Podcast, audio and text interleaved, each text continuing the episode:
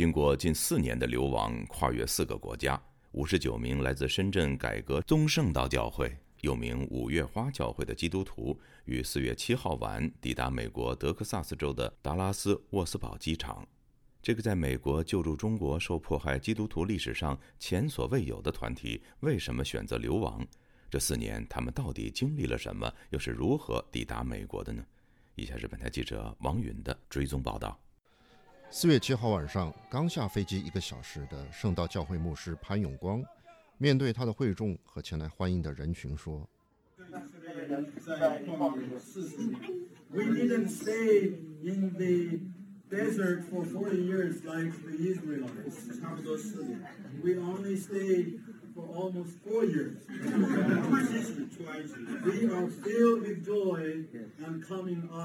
话还没说完，这个四十五岁的男子脸上已经露出了微笑，众人也欢乐地笑了起来。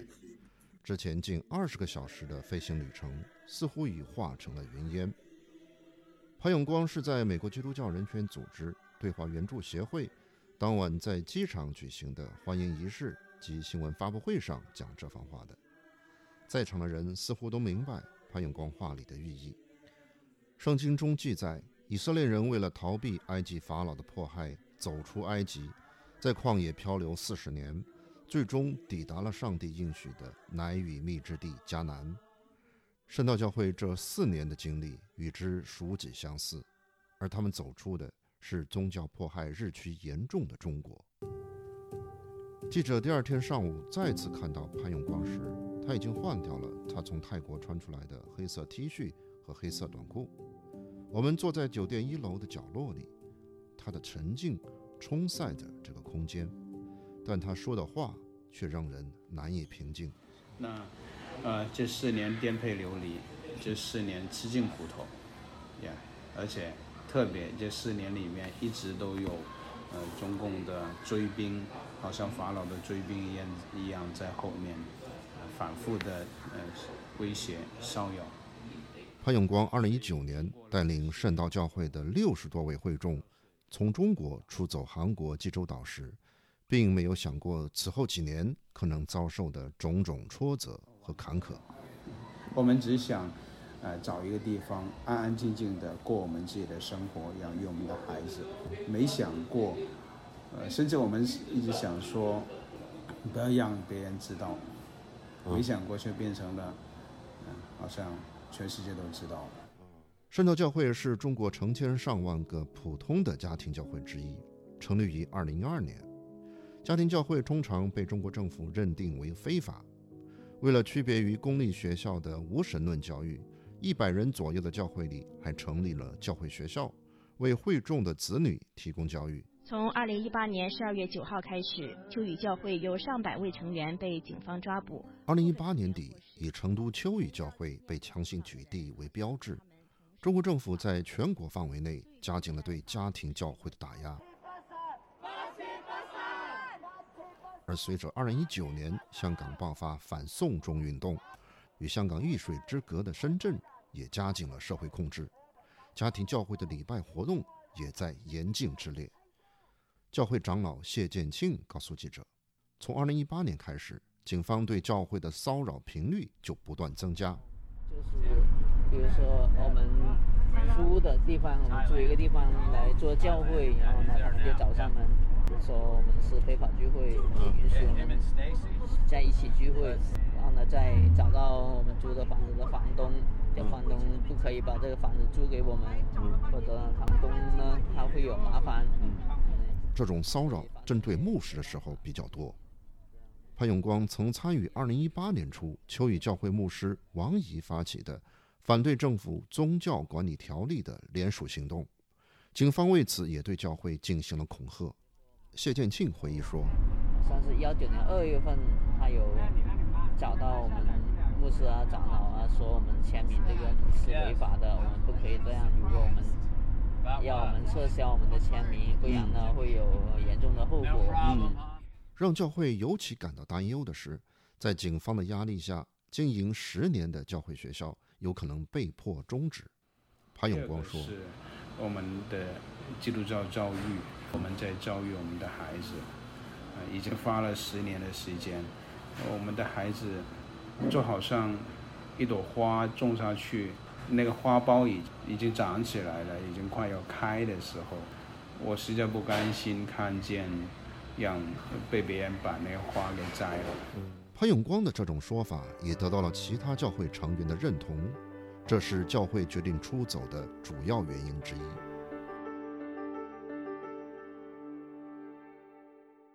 嘟嘟，过来，过来。四月七号晚，第一个走出机场关卡的教会成员是男孩嘟嘟，全名农以探。在潘永光的招呼下，嘟嘟快活地跑到记者面前。服帖的头发也跟着他一起跳动。几岁？四岁。四岁，四岁。OK。嘟嘟害羞地报了一声自己的年龄，四岁，就被旁边的小朋友吸引着跑了开去。二零一九年底，教会从深圳离开时，总共有六十二人，成人与未成年人各一半。当时嘟嘟才一岁五个月，这个年龄段的孩子在教会里还有很多位。谢建庆最小的女儿离开中国时才一岁九个月，他的另外两个女儿也才七岁和九岁。当时还有几位妻子身怀六甲，文文生的妻子罗广英怀孕三十六周，于伟明的妻子詹小玲怀孕三十三周，黎冰冰的妻子聂云凤怀孕二十周，都一起上了飞机。温文生说。然后呢，我我们也一直商量，那我们就出来吧。我说不管所有的事情，我说前面怎样子，我们不管，因为当时我们想到去哪生孩子，去到一个陌生的地方，我们从来都没有去过的，然后呢也不知道那是啥地方，然后但是我们就这样就出来了。温文生的这种说法是当时教会成员普遍的心态，现在说来让人难以置信，这是一场几乎没有计划、没有准备的集体出走。潘永光说到这一点的时候。又提到了圣经中以色列人从埃及出走时的场景。当出去的那一天，其实是哪一天他们不知道，所以是很突然的呀。他们的面都还没发起来就出去了。我们当时也是这样，我们一直希望能够脱离这种迫害啊，但是我们出去是很突然的，没有任何准备。那个时候，教会不断祷告。潘永光说，在祷告中。圣灵让他看到从中国出走是一个方向。当他把这一点向会众提出来的时候，得到了热烈的响应，而且是所有的弟兄姐妹听了这个消息之后都非常的震动，他们也觉得说很迫切的圣灵在催迫他们，是我们得走，我们得马上走，在一个礼拜之内就就有人说，那是否要收拾东西要走？那我们教会内部也有不同的意见。每个家庭都有自己的顾虑。谢建庆的父亲，二零一零年就被发现患有食道癌，做了手术，但二零一八年又患上了帕金森氏病，仅靠他的母亲在农村老家护理。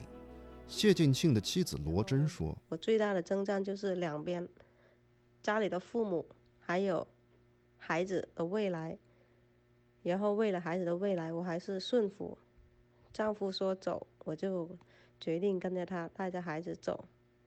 在经过一番激烈甚至泪流满面的讨论后，二零一九年的十月十三号，圣道教会七十六名会员中有六十三人对出走计划进行了投票。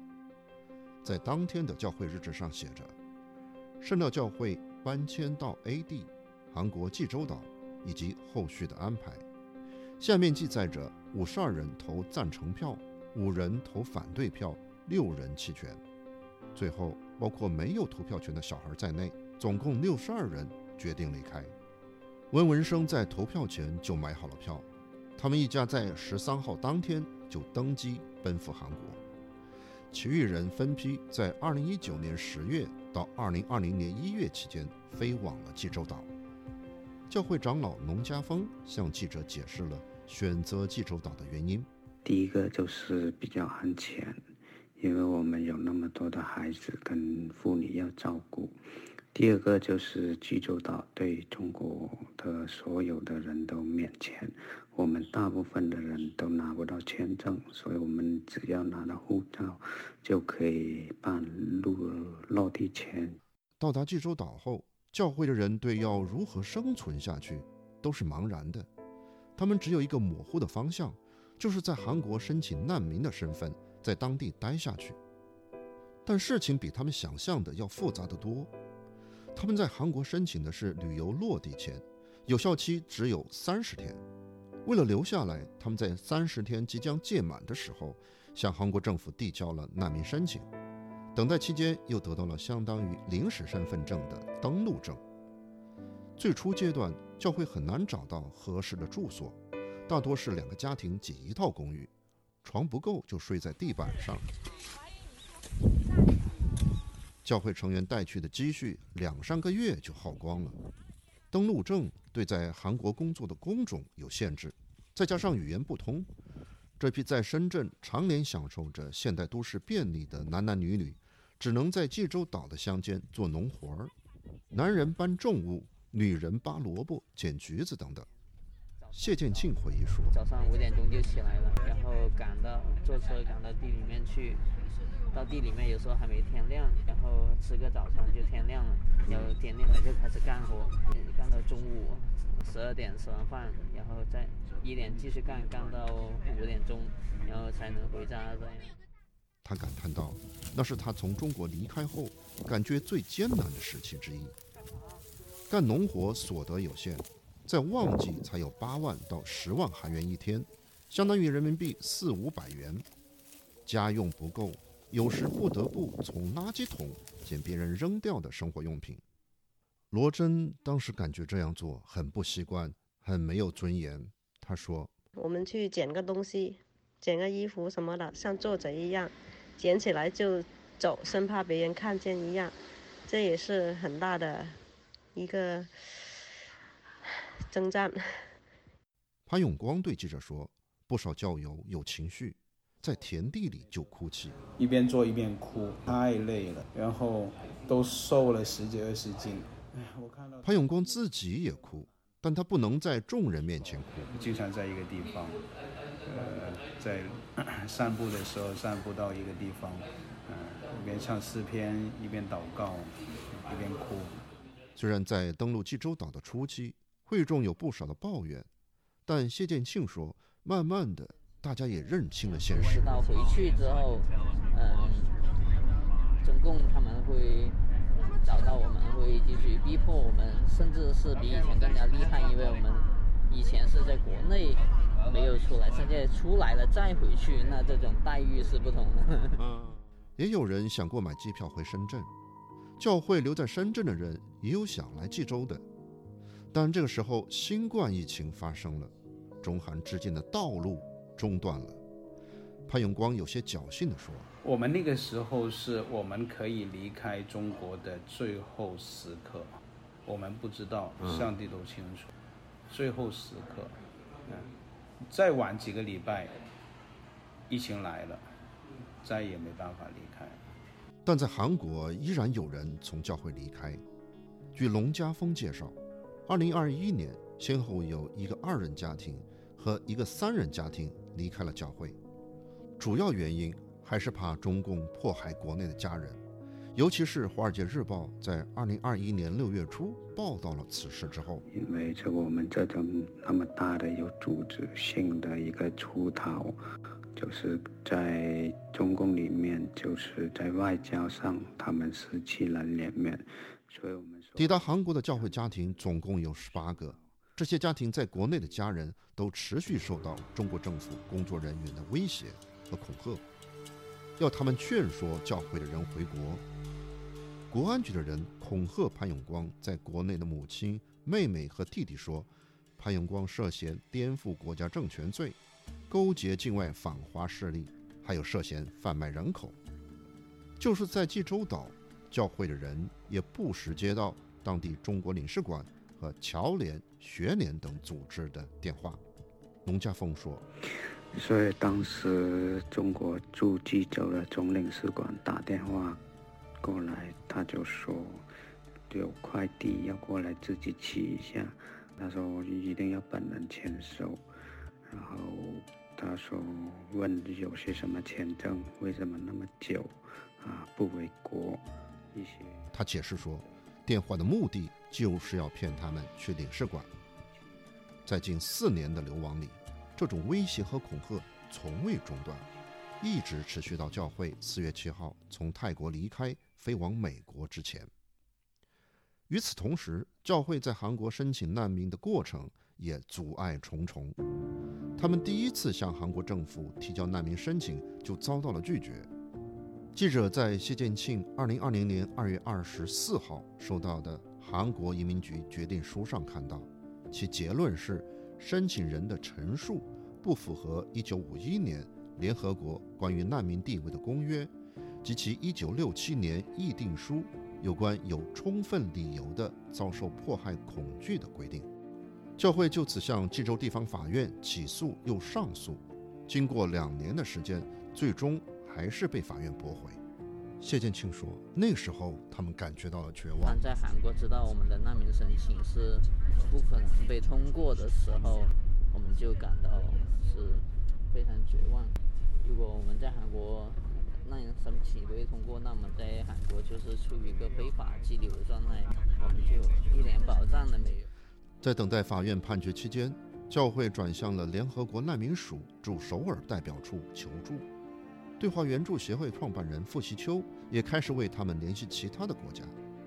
他对记者说：“有探讨了匈牙利啊，探讨了好多其他的国家，都去探讨过啊。一听是中国的，呃，都怕了，没有一个敢接手的。”在所有这些渠道都关闭后，似乎就只有一条道路。在对华援助协会的推动下。美国国务院同意让教会先去泰国取得联合国难民的身份，再进入美国。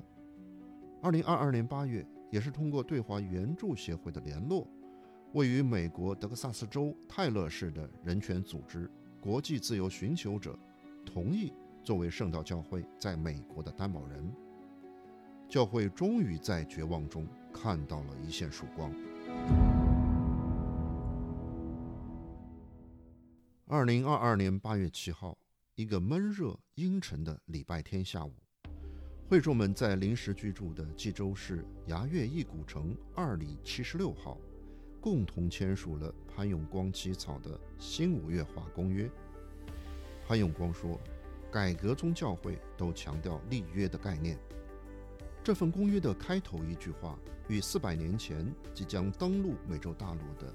五月花号船上的那批英国清教徒订立的五月花号公约相似，上面写着：“以上帝的名起誓立约，阿门。”以下是教会十六岁的于建耀到达美国后朗诵的新五月花公约。新五月花公约，以上帝的名起誓，阿门。新五月花教会在本公约上署名的众人，蒙上帝的恩赐。公约表达了威胁日深、危险将至。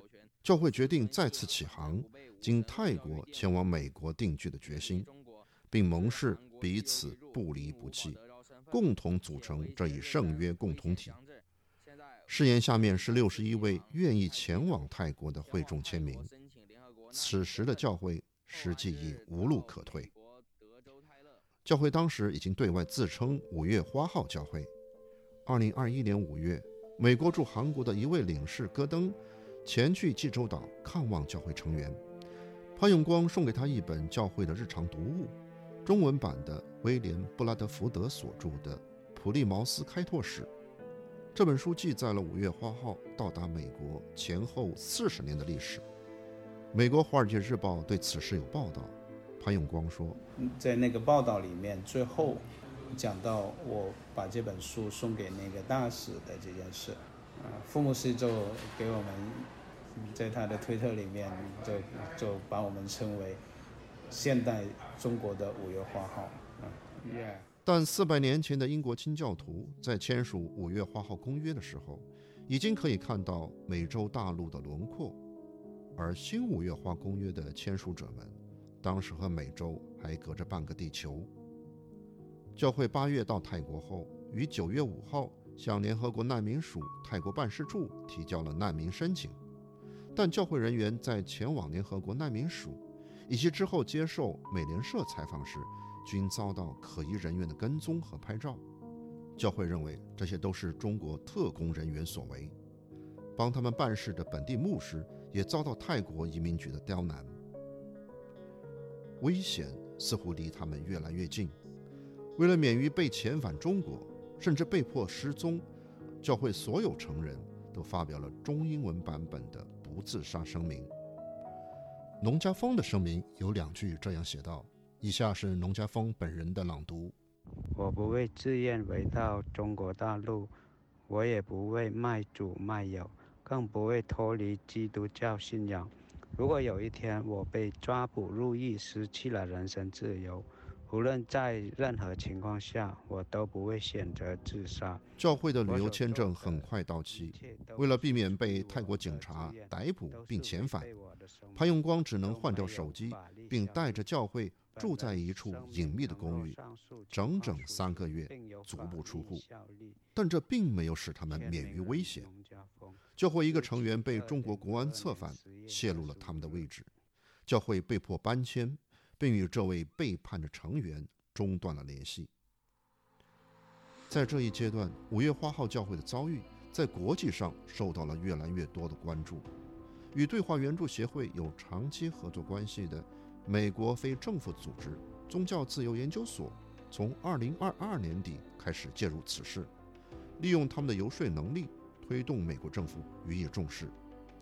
研究所下属的宗教自由教育中心负责人戴维·特林布尔告诉记者，他们先后联系了国会众议院外交事务委员会主席迈克尔·麦考尔议员和美国国会及行政当局中国委员会主席。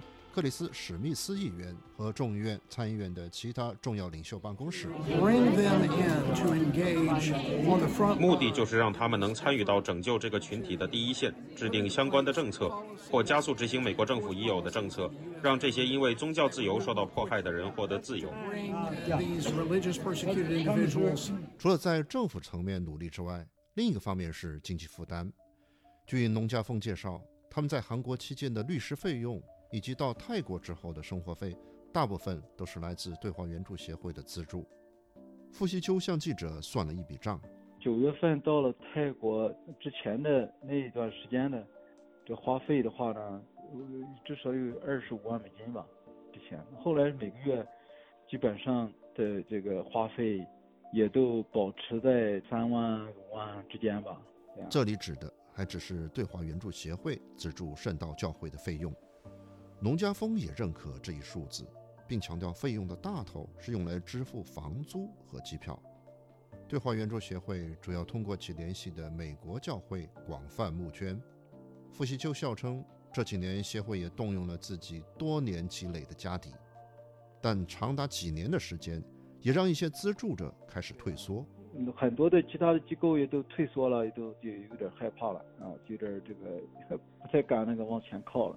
因为这个确实这不是一个小数目嘛，包括国会的好多我的朋友啊，共和党的国会议员的办公室都绝望了啊。虽然形势并不乐观，但一起偶然的事件加速了事情的解决。三月三十号，当地时间下午，二十多名泰国移民警察突袭了教会成员在巴提雅市的居所，将教会所有人一起抓捕。在教会每个成人缴付了一千五百泰铢罚款后，警方在第二天下午把他们送上了两辆大巴，并说要送他们回家。但教会的成员们发现大巴正在向曼谷驶去，车上的警察这才告诉他们，这是要送他们去曼谷机场。教友们立即明白了过来，这是要把他们强行遣送回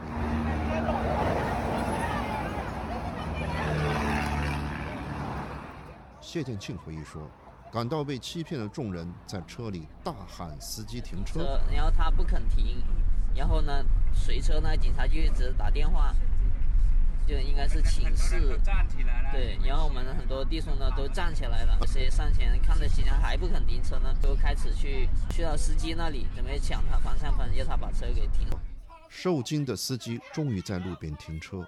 潘永光说：高速公路上的这一刻。”是流亡几年中最危险的时刻，他立即联络了十二个时区之外，还在美国清晨里的傅希秋。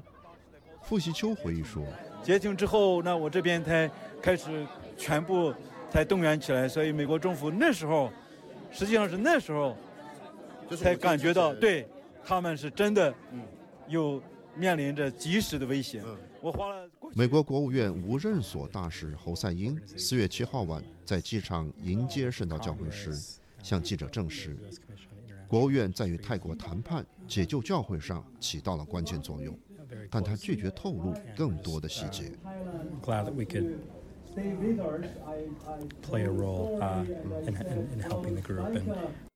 傅西秋四月七号晚向记者梳理了这个过程中的关键环节，就是在二十礼拜三的时候，嗯四十呃四十八小时之前，泰国政府一看，因为我们这个国际媒体也注意到了，那么议员们都上了，所以就啊就是逼着他们要。